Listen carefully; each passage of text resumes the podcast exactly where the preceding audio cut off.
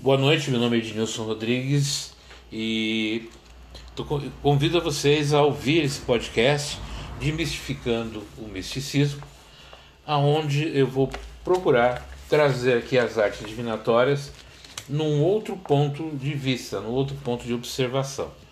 No caso, hoje nós vamos começar falando do tarô e eu queria é, trazer para um ponto bem diferente por quê? Porque o tarô hoje está dentro do código de ocupação é, do Brasil, ou seja, no código onde estabelece as atividades profissionais exercidas no país.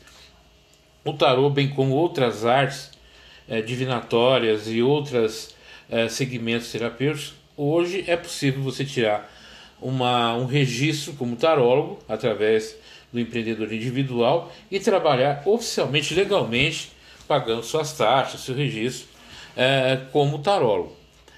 E o tarô, ele é, é, ele é um, um algo sedutor, né? Ele, é uma, ele tem uma origem desconhecida, as pessoas querem conhecer o seu, o seu futuro, é, saber o que está acontecendo, o que aconteceu no passado.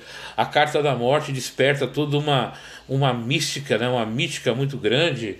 Ah, inclusive a sua divisão né, em naipes, naipes de paus, espadas, né, copas e ouros, que fazem os arcanos menores, é, e os arcanos maiores são compostos pelas cartas nobres, né, que a gente vai ter o valete, a rainha, uh, o rei, né, e o próprio, o próprio Coringa também, que entra na carta como louco, uh, que, que são os arcanos maiores. Numa forma simplista assim, de explicar, esses arcanos maiores, eles vão trazer né, para aquele que consulta uh, uma explicação do que está acontecendo no seu inconsciente, no seu inconsciente, naquilo que está de mais profundo é, nele. Né? Justamente foi essa viagem arquétipica né? do arquetipo, do arquetipo é, que o tarot representa, fez com que Carl Gustav Jung estudasse o tarô e escrevesse, inclusive, um livro falando sobre o tarô, né? Que é o tarô de Jung, o livro chamado Tarô. E os arcanos menores que vão falar do que está acontecendo no dia a dia daquela pessoa. Vão trazer as, as, a, as impressões do dia a dia, das situações mais comuns daquela pessoa. Basicamente, seria isso. E o tarô ele não tem uma origem definida, a origem dele é muito antiga e a gente se confunde muito com o povo cigano, que tem o hábito de tirar cartas, né, de ler cartas, mas tem as suas cartas próprias, que é, é as cartas ciganas, e o tarô que a gente conhece hoje vem lá do século XV, né, mais ou menos, com as primeiras lâminas surgidas na Europa, uh, igual o tarô de Marsella, que é muito conhecido, né? que onde é, mas que também não se sabe exatamente a origem. A gente vai encontrar na Itália, é, é, na França, em outros países vários tipos de lâminas de tarô com vários desenhos, mas sempre nessa é, nessa divisão básica dos é, naipes, né, e dos arcanos maiores e menores. Durante muito tempo criou-se todo um, um, um uma imagem assim quase que é, paranormal, quase sobrenatural do, do tarô. Mas o tarô tem justamente essa capacidade, né? evidentemente que o, o tarólogo, o leitor de, da, das cartas, precisa, além de ter o estudo, e hoje existe uma quantidade de, de pessoas que estudam, de cursos de tarô muito grande, mas o tarô ele precisa muito mais do que o estudo das suas cartas, da sua origem, mas precisa ter uma conversa entre a intuição e a inspiração do profissional leitor, né, do tarólogo, com aquelas cartas. É uma ligação intuitiva. É, deixa bem claro que existe todo um preconceito aí de vários segmentos religiosos com relação ao tarô, com relação a essas cartas, né? É, olhando assim como. É, e existe realmente Claro que em toda profissão, em toda atividade, existem os bons profissionais e os maus profissionais. Existem aqueles que é, exploram, que iludem, que enganam, claro que tem. Né? É, mas existem muitas pessoas sérias que estudam profundamente é, a, essa, essa origem das cartas, esse trabalho com cartas que são realizados. E claro que se não fosse sério, uma pessoa como Jung não teria perdido seu tempo para estudar essa questão do arquétipo, né? como isso interfere no autoconhecimento e no, no desenrolar da vida das pessoas. O tarot tem essa capacidade terapêutica também, não de você ficar, não de você adivinhar o futuro, mas de você fazer uma viagem ao seu eu interior, à sua, à sua origem mais profunda. Muitas vezes a carta traz uh, à tona situações que, que você uh, tinha escondido ou guardado lá no seu interior que nem se lembrava mais.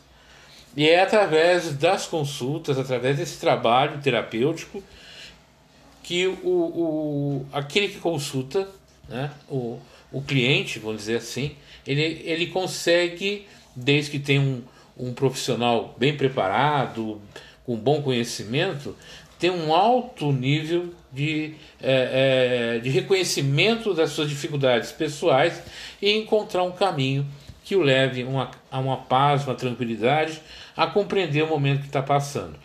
Então o tarô é, tem toda essa simbologia interna, essa conversa entre o, entre o consciente e o inconsciente. São, não é simplesmente um, uma carta de adivinhação.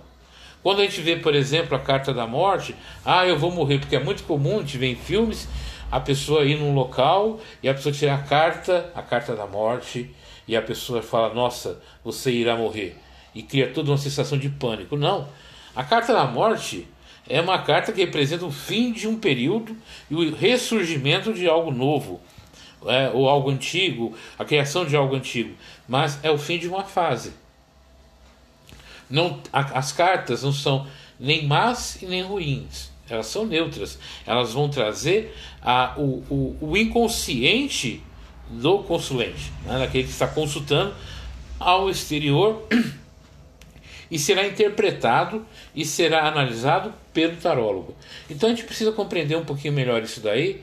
Então por isso que o, o, esse podcast é desmistificando o misticismo, é tirando essa imagem de superstição, essa imagem é, de fatalista e trazer realmente como um, um trabalho terapêutico que vai ajudar a você que está procurando um tarólogo, um bom tarólogo, um autoconhecimento, é mais um caminho para o autoconhecimento, para a autodescoberta, para saber qual o caminho que você quer seguir e para onde você quer seguir. Então, e ao mesmo tempo saber que isso também é uma profissão. Então, tratar hoje essas pessoas não como charlatões ou como pessoas é, é, é, que estão se aproveitando da credulidade dos outros. Isso existe? Claro que existe. Mas existem muitas pessoas sérias que vão lá, que se registram, pegam seu CNPJ, pagam seus impostos, trabalham corretamente, estudam, pesquisam. Tem muita, muitos desses têm uma, uma formação de nível superior, conhecem o mundo, conhecem muitas coisas e tem essa parte intuitiva, essa parte também de auxiliar as pessoas. E também é uma grande ferramenta na área da psicanálise. Você pode usar não só ah, o tarô, como outras, outras artes eh, divinatórias, na psicanálise de autoconhecimento, de autoinformação, e ao mesmo tempo, como eu disse, há várias empresas que usam o tarô para selecionar funcionários, isso é fato. Né? Usam a grafologia, usam a numerologia, existem vários segmentos para contratação de funcionários, para entender os caminhos da empresa e até mudança das empresas. Então vamos aí olhar o tarô de uma maneira diferenciada, de uma maneira um pouco mais objetiva e como uma, uma, uma profissão, como outras que existem e que aquele que exerce essa profissão, é, independente da visão muitas vezes religiosa de muitos, é, ele está ali trabalhando, exercendo uma atividade é, reconhecida, tá bom? Parabéns a você que é tarólogo, a você que, que estuda, que trabalha nessa área. E nós vamos voltar nos próximos podcasts com outros temas, inclusive nos aprofundando muito mais ainda nas origens do tarô, no estudo Jung com o tarô e outras artes, tá bom? É, muito obrigado pela sua, pela sua audi é, audiência, espero que tenham gostado desse nosso primeiro, primeiro é, episódio do Desmistificando o Misticismo e espero encontrar vocês numa próxima oportunidade. Até mais, fiquem com Deus, paz profunda a todos.